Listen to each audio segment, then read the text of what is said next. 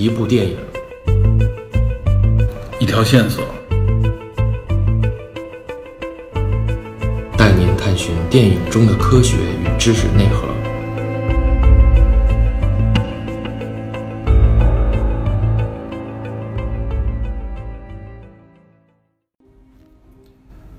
本期电影侦探，我们将承接上中两集，说说地球上会否产生新的智慧生命形式，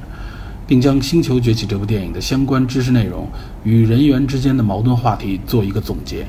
好，废话少说，我们现在就开始。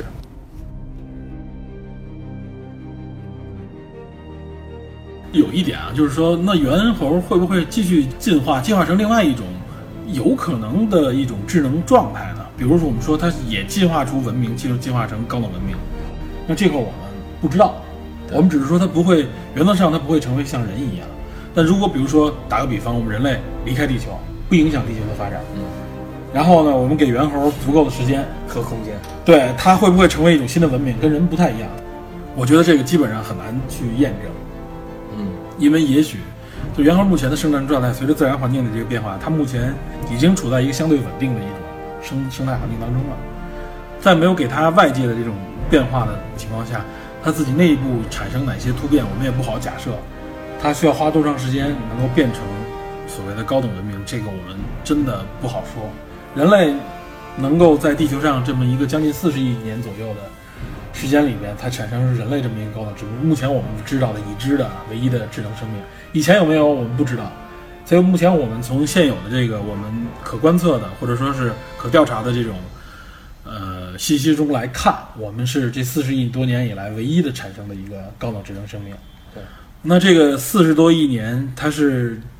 必要的时间吗？我们不好说。嗯，对吧？也许可能需要更长时间，也可能更短。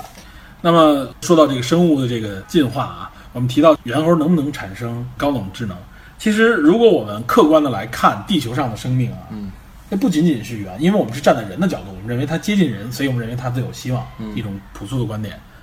但实际上，如果我们客观的来说，可能从智力的角度去分析，不仅仅是猿猴，嗯，具备这样的智商。嗯其实还有一些动物，我们知道的一些动物，嗯也有至少我们认为的很高的这种智能。而且也像他们也像猿猴一样有这种等级制度，还有这个团队配合。对，就比如我们知道的很多生物，比如像海豚，对吧？对，比如像鲸鱼，鲸鱼也是，鲸鱼的大脑比人的大脑还要大嘛，对吧？嗯像海豚也是非常聪明，也接近于人的大脑。还有像有一些鸟类也非常聪明，嗯还有一个特殊的生物章鱼，对吧？嗯，章鱼是和人有特别大的这个差异，它应该从门那一块儿就跟我们就有区别了，它至少不属于哺乳纲嘛，对吧？比较像七只头。对，它应该属于动物界，然后它应该也不属于脊索动物，因为它没有脊椎嘛，应该。对，对，但是我们能看到章鱼很聪明，嗯在很多实验当中，章鱼体现出了非常高等的这种智能水平，对吧？我记着我看过一个纪录片，嗯应该是零两千多年看的一个纪录片啊，不是那个人类灭亡以后，有最近有一个人人类灭亡以后，我知道那纪录片说的是那个人类灭亡以后若干年，这个对对对，地球发生的地球的一些变化，城市的变化。他那个描述的是什么？是人类就是灭绝或者离开地球以后啊，是一个更大跨度上的五百万年、嗯几千万年甚至上亿年的一个变化嗯。在他那里边，他就假设出了一种嗯，可能我记得好像是我记不太清了，好像是可能上千万年甚至上亿年以后的地球上面的一种高级这种生物，在海里的，哦，就类似于像章鱼，嗯。知道吧？他们有群体活动，然后他们有这个信息交流，他们能捕杀各种各样的东西，非常聪明。嗯。然后就类似于他说，在那里面假设啊，嗯。他是认为就是章鱼最后是他们的祖先，嗯。是章鱼慢慢慢慢进化、嗯。演化成的那种生物，嗯，对吧？这个所以说，呃，如果我们刚像刚才那么说啊，不一定是猿猴统治世界，这跟降临的那个有点儿 有点像，没准是七种族统治世界，真是的。就不是星球崛起了，是吧？张头崛起了。这个说的就扯得稍微远一点，但是我们也就是说，我们假设呃谁具备这种更再进化的能力，这个没法说白了。也许我们再拓宽一点，随着我们的这种科技认知的这种角度啊，也许再拓宽一点，真的是不是像我们现在所想象的，是以非得以人的这种形态存在的，没错，可能它真的是会有更多的不同点在里面。也可能是机器人呢，这都说不好。对，像你说的，没准是 AI 对，最后取代我们，我们可能就是生命形态由一种硅基生物变成了一种碳基生物，对吧？对对都不是没有可能。对对，当然，我们这个完全就是假设了，瞎说，这个不是不是一个真正有科学的这个精神的。幻想一下，对，这完全只是幻想一下。所以说，呃，这一点就是拓宽一下我们的思路，嗯，对吧？这是这个影片当中我们认为的一个根源性的一个问题，嗯就是我们把实际的情况给大家介绍了。嗯呃，猿猴和人之间的一种关系，并不是像我们想象中的猿是最容易变成人的，或者说是猿有可能马上就进化成人的这么一个角度。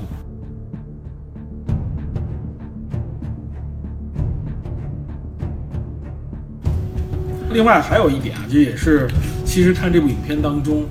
大家另外诟病的一点，就是猩猩、嗯猿类他们和人类之间的这个战争的时候，大家说啊，好像感觉，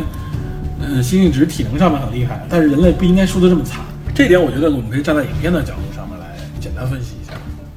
和人类的这个斗争啊，首先，呃影片当中提到了这个猿猴的这个体力啊和能力就很强，就是我们能看到他们一个猿猴原则上想赤手空拳干一个人很容易，嗯这是目前我们普遍的认知啊，认为猿猴的体力、体能，包括它力量各方面都要比人类要强大的多。对，但是我也看到过一个科科技方面的一个新闻啊，就是说有证实说，呃，猿猴的这个体能可能并不像我们想象的那么强大，知道吧？和我们的区别并没有特别多的，而且在耐力方面，其实人类是远比这个是有科学论证的，就是耐力方面，人类是非常强大的。人类可以说是很多这种基因变异也是导致我们人类有很超强的这种耐力，所以从耐力方面，人类要优于猩猩们。然后像猩猩在在影片当中，我们看到飞檐走壁啊，各种各种这个地方都难不住他们。这个其实也是一个怎么说呢？一个影片的一种强化吧。猩猩其实没有那么强力，没有那么厉害，知道吧？我觉得这些都是，但是这些都不是影响我们观影的一个点。但是说到这个战争里面啊，就是人类跟猩猩的这个战斗里面，我觉得有一点，其实影片在第三部里我应该是提到了。我们觉得我们这个应该放到这个背景里面，作为一个沉淀，作为我们一个基础，我们应该有一个认知，就是人类的退化。这里边我们要需要强调一下，就是影片当中因为这个源流感造成了人类智力上面的一些退化，这个可能也是因为智力的退化，人类和猩猩战斗的时候，也有可能在一些细节方面。哦，这个猩猩可能能够比人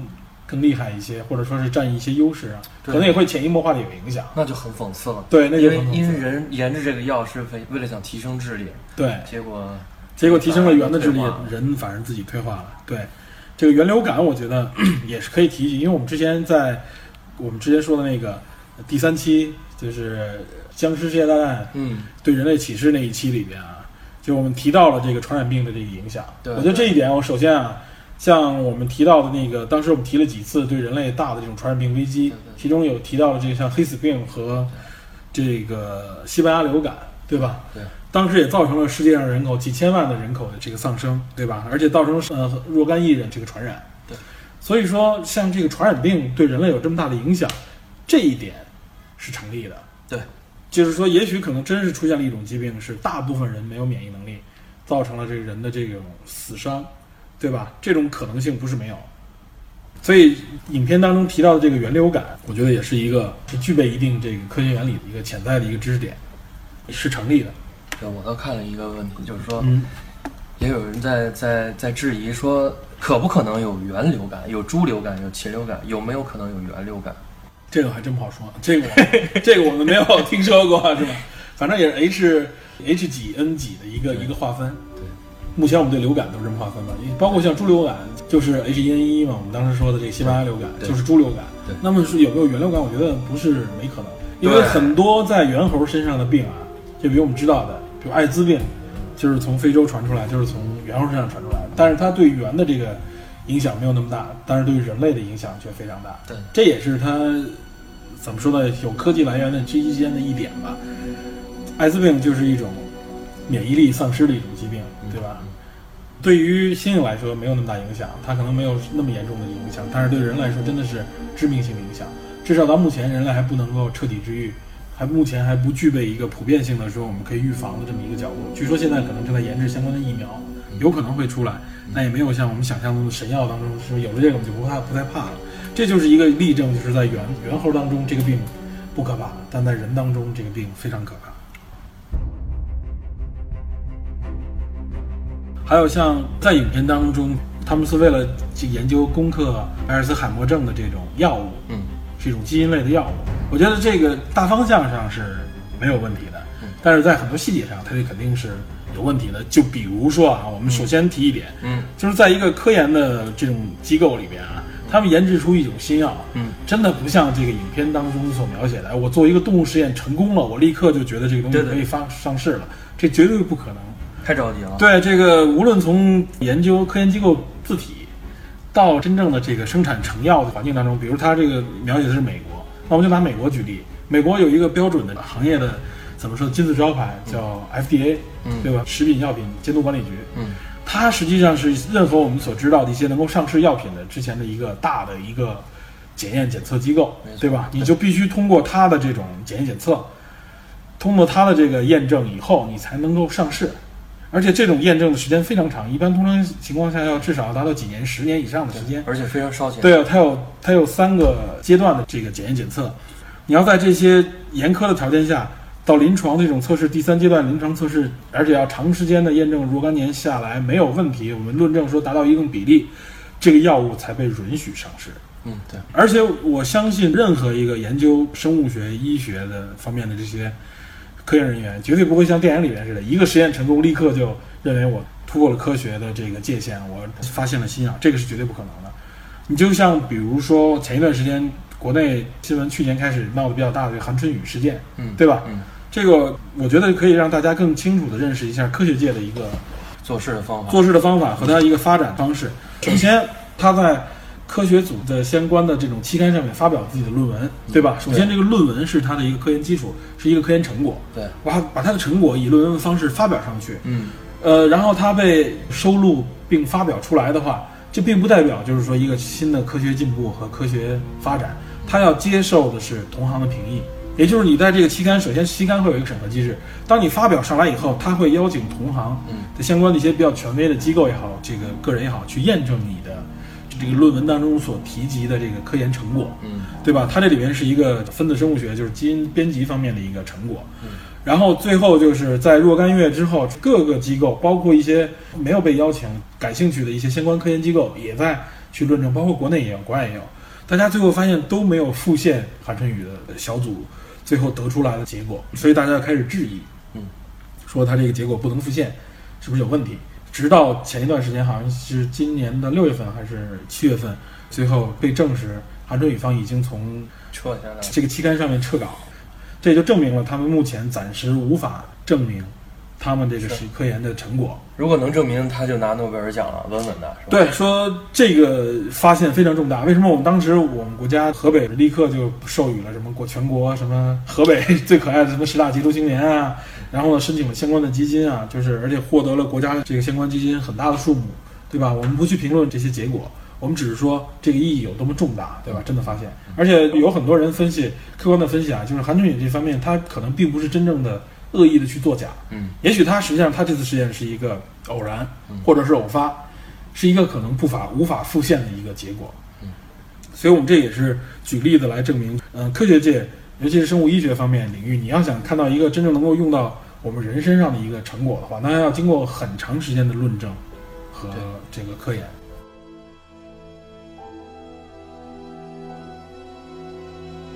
另外，这个《星球崛起》的第一部啊，嗯他们研制这个药的这个背景和起因，也是因为阿尔兹海默阿症阿尔兹海默症，而且那个碰巧呢，这个男主角这科学家的父亲自己也是本身也得了这个病。呃，阿尔茨海默症呢，所以我们就得来聊一聊这个这个病了。对，我觉得这个有必要提一句啊，就是说阿尔茨海默症，其实这个应该是逐渐被人类所认知，对人类的影响挺大的一个疾病。嗯据说好像，嗯，说现在全球应该有就是有几千万人受到这个疾病的困扰。对对据说而且在二零三零年以后，有可能受到这个疾病影响的这个人口，随着老龄化人口也增多，会上亿，对对人的这个影响非常大。对而且阿尔茨海默症其实就是老年痴呆。对，它其实就是老年痴呆，它是一种神经退行性疾病。对，就是记忆丧失，然后大脑的部分什么这个像做叫叫做一种淀淀粉化的一种转变，是神经元淀粉化的一种转变。然后它目前为止的这个咱们的医疗科技呢，也无法说去去预防它，或者说是治疗治愈。对，这个都无法治愈，而且据说对这个病的这个病因现在都没有一个准确的定论。对对，呃，其实现在人类面对很多疾病啊，我们都没有一个特别准确的定义。随着科技的发展，是，反正据说这个阿尔兹海默症，首先可能跟一些遗传相关的疾病有关，对。对，受遗传因素影响，家族史，然后可能跟一些大脑的外伤有关，对对对，还说好像还有一些受到一些外界环境的影响。嗯，是。这个病呢是是多发于七十岁左右，所以说，好像有一个定义，好像是六十五岁为限，六十问六十岁以上了就是所谓老年痴呆。老年痴呆。然后呢，如果六岁之前患病的，叫做早老性的这个没错，痴呆。对，不是老早性，老早性是东我记得说到这个阿尔兹海默症啊，有一部也是奥斯卡获奖影片，哦，嗯，叫《依然爱丽丝》，你听说过吗？我听说过，对这部影片说的就是一个真实事件，就是记录一个认知科学方面还是一个一个女、女的教授，嗯，她患病的一个过程。嗯，那这个影片大家如果有机会也可以自己找来看看。不过这个影片说白了啊，就看了挺挺扎心、挺揪心的。嗯，就是一个患病的人从慢慢的消失记忆这个过程开始，嗯，就是很感人也很悲伤的一部电影。同时，它也从另外一个角度告诉我们，这个病症对人类的伤害有多大。是是，对，是它就使人慢慢的丧失语言能力啊、记忆啊，不仅仅是记忆啊，语言能力，甚至一些行为能力是都脾气都会丧失暴躁，对，都会丧失。这人会慢慢变得就是，就基本就就完全就丧失智力了，理是智消失了。说完这个悲伤呢，咱们提点不悲伤的。嗯就是前几天我看到那个一个媒体在报道，说嗯美国的科学家呀，嗯呃、发现了一种这个，就是发现阿尔兹海默症的一种全新的方法。嗯，就诊断是吧？对，目前发现它的方法是一种成本很高，就是侵入式的，要检查这个病人的这个脑脑脊脑脊液。嗯嗯对，通过这种方法，它成本非常高了，然后给病人的体验也非常不好。那现在有一种新的方法呢，就是说，他发现了，呃，患者的那个眼球上边的这个淀粉状的白斑，嗯嗯嗯，和他的脑部的这个那个淀粉白病变的白斑是同样的，就是有高度关联。对高度关联的。所以呢，他怎么来发现呢？就是说让这个患者啊，他做了一个实验，就是十六个人，嗯找十六个患者，让他们服下这个含有姜黄成分的这个溶液，嗯喝下去以后呢，待一段时间以后，它这个这个这个姜黄这个溶液会让它这个眼白上边这个淀粉状白斑变亮变亮，嗯它就能通过仪器去看到它，啊，是这样。等于说是一种比较就是新的一种检测方式，新的检测方式成本很低，另外，其实如果你关注最近的这个科技类新闻里，我们能看到很多关于阿尔兹海默症的一些新的疗法或者嗯药物的一些新闻。嗯有些东西还是有一些很有希望的。嗯嗯比如说有我听说过，就是美国那边也是，他研制一种就是专门是去除这个嗯脑中这个病变淀粉用的一种药物。嗯但是我也前一段看到新闻，有一有一款药物很著名的一款实验类的药物，嗯在这方面最终被证实失败了。嗯但是我记得这个相关组织的机构说呢，说虽然我们这个药物失败了，但是我们这个方向，嗯就是消除这个淀粉的这个病变的这个方向，并没有意味着失败，还是有希望的。还有一个，我我我也记得也是，就是还是诺贝尔获奖的这个相关的科学家带领的这个小组，好像是在是哥伦比亚大学还是哪儿做的这个新的一种尝试啊。他们发现他们一种新的方法，在这个小鼠身上做实验，嗯嗯小白鼠，嗯，然后他们就是找来这种两组，一种是正常小鼠，一种就是所谓的患有这个，呃，阿尔兹海默症类似的这种病状的小鼠。它怎么测试啊？它是这样，它用一种柠檬酸和电击来测试。嗯就是正常小鼠呢，就是在它们接受到一种轻微电击的时候呢，给他们尝一种柠檬酸的这种慰藉。嗯，这样的话，它一旦接触到柠檬酸，就产生这个条件反射。嗯嗯是脑部的一个正常反应嘛，它就立刻停止，因为它知道会被电击。嗯但是有病变的这些小鼠呢，不会产生这种反应，就是它闻到柠檬酸，它还是按照之前的行动来做，没有任何反应，这就证明它脑部确实有这相关的问问题。然后呢，他们利用一种激光技术，嗯就实际上在这个小鼠脑部植入一个电极，引入一种简单来说就是一种光电刺激，对脑部的相应的一些区域和神经，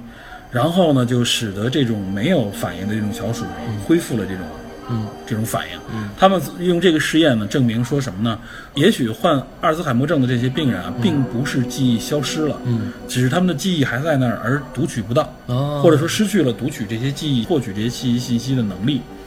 他们认为，也许通过这种光电的刺激或相应的一种研究，可能能够找回人类失去的这种记忆。嗯，这被证明是很有希望的一种方法。对，这都是相关的一些科研结果。但我们也确实要承认，就是这些科研结果到真正最后被证实有效，被临床使用有效，还真的是有很长的路要走，对对吧？就像这个影片里面刚才我们提到的，就他发现一种药物可能有用，但是真正说是不是会产生抗药性啊，或者说真正有没有什么大的副作用，像他这个影片就表现出一种极大的副作用，整个最后导致毁灭人类的一种副作用，是对吧？嗯，都需要怎么说呢？相关的医学科研组织做非常深的这种研究，对，不断的探索才可以。这个担负的这个责任也是非常重大。对，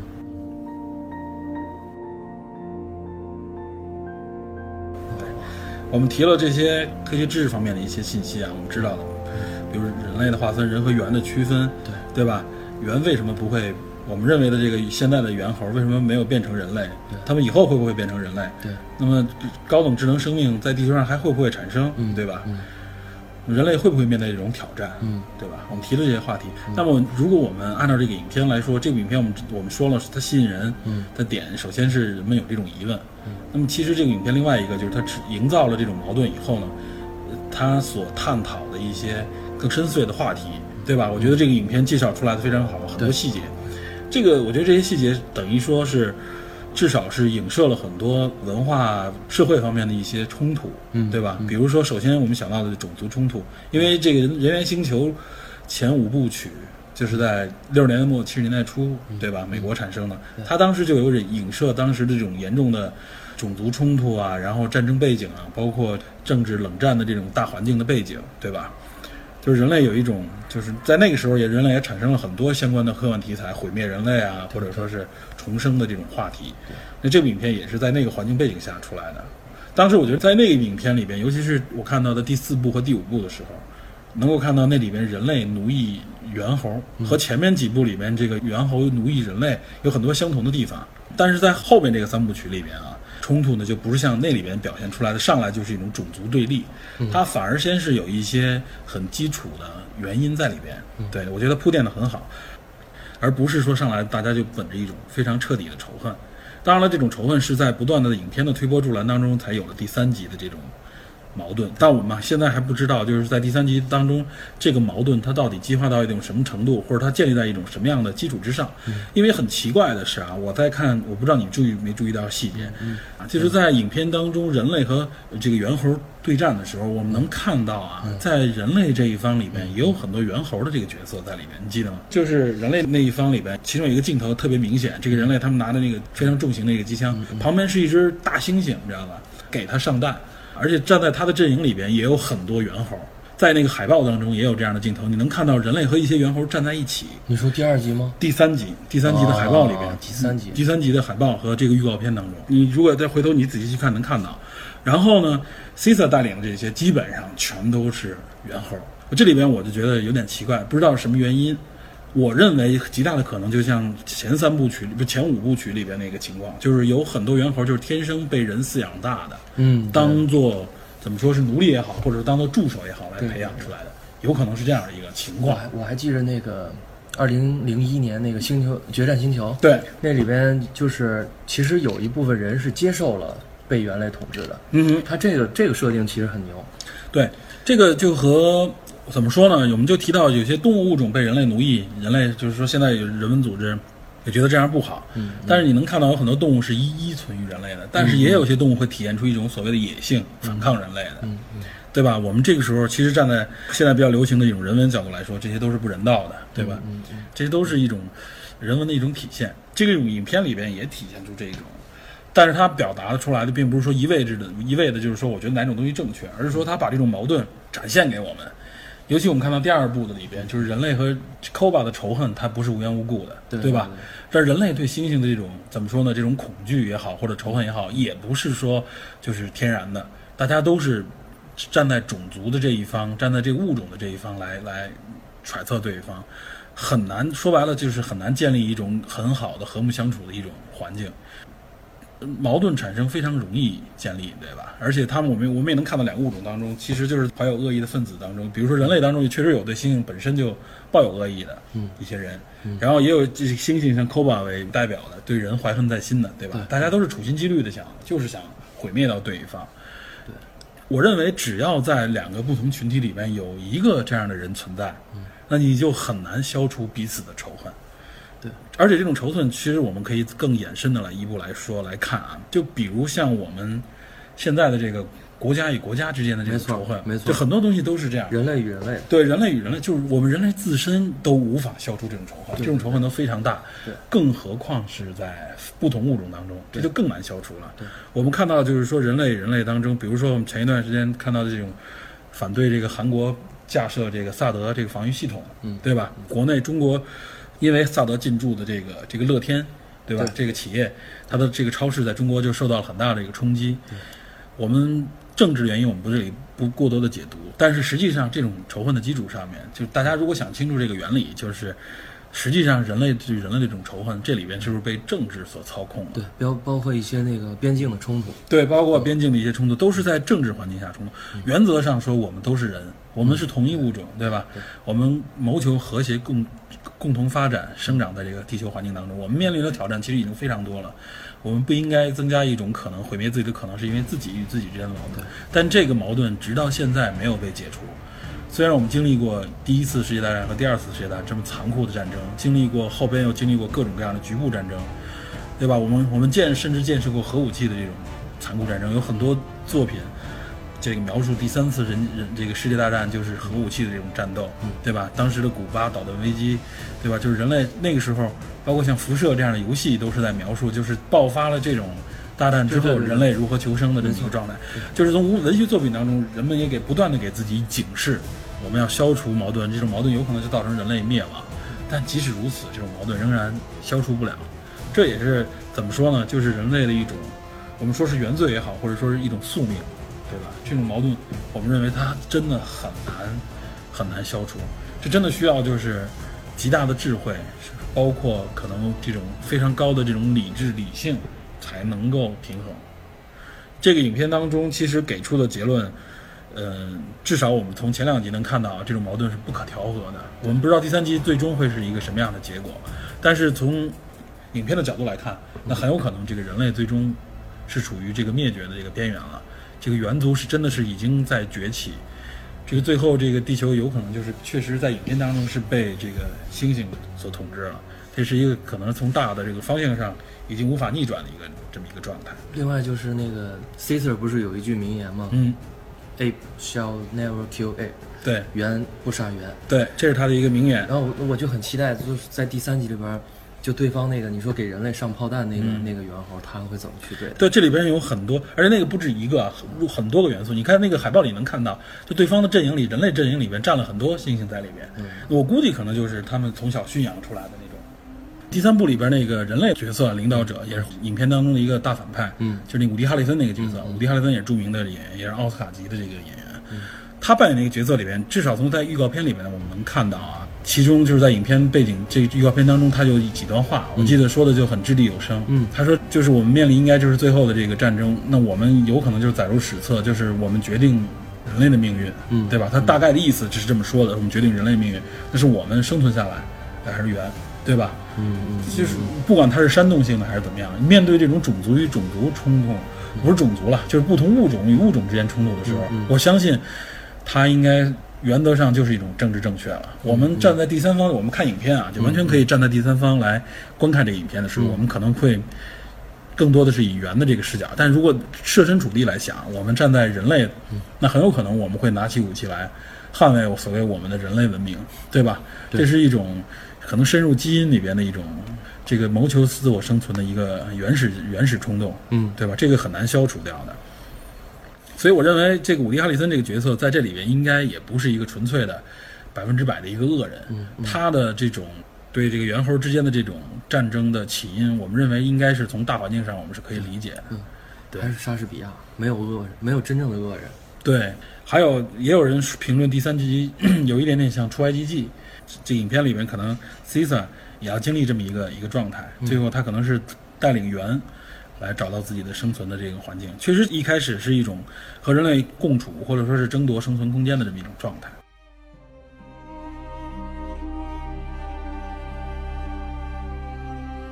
针对这部影片啊，如果我们说说站在人类的角度，那我们这个我们觉得不由分说，我们肯定是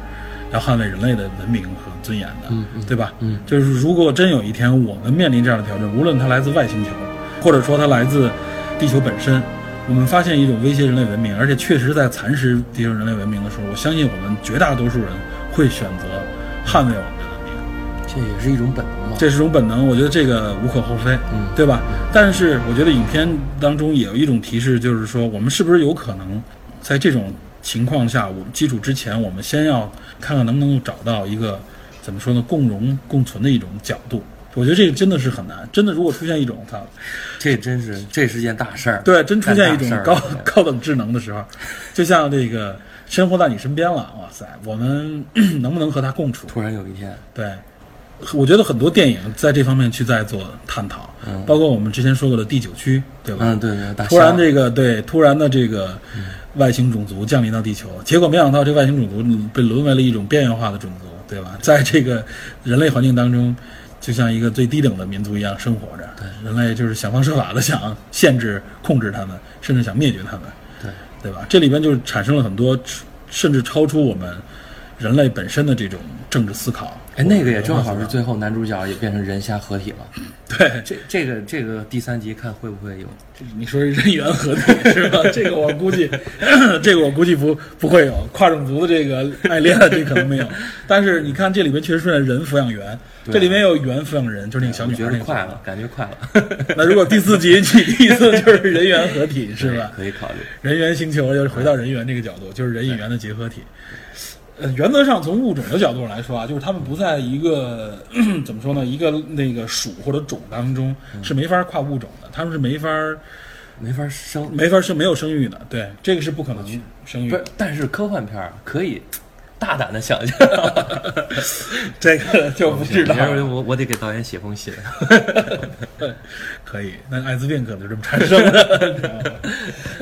他这个其实他这个人猿星球还有这个星球局也很聪明，嗯，他是说就是除去这个同类物种之间的斗争，然后也除去外星人之间，他这是唯一一个这种电影，嗯，再没有别的说对 IP 是讲目前没有什么知名的物 IP 是在是在地球环境当中的地出现。对我们一般遇到的情况都是什么？就是有一个绝对的善恶，比如说人类的受病毒啊，或者一些什么样的一种侵扰，我们要嗯，最后清清除它，最后获得我们人类毒或者细菌这种，对，就是我们人类最终会被解救。但是这部影片不是这样，而且这部影片还站在了从目前的三部曲来看，它是完全站在了猿的角度上。我们非常理解和同情这个 C 赛的命运，嗯，对吧？他带领着这个猿族怎么来最后来获得生存空间，对，甚至有可能说白了，你说是推翻人类暴政也好，嗯，或者说在与人类争争夺生存空间时候最终获胜也好，这个真的是一个很复杂的一个过程。我不知道这部影片最终会将这个话题引向哪个方向，是看了吗？对，所以说到时候我们只能来看一下这部影片。嗯，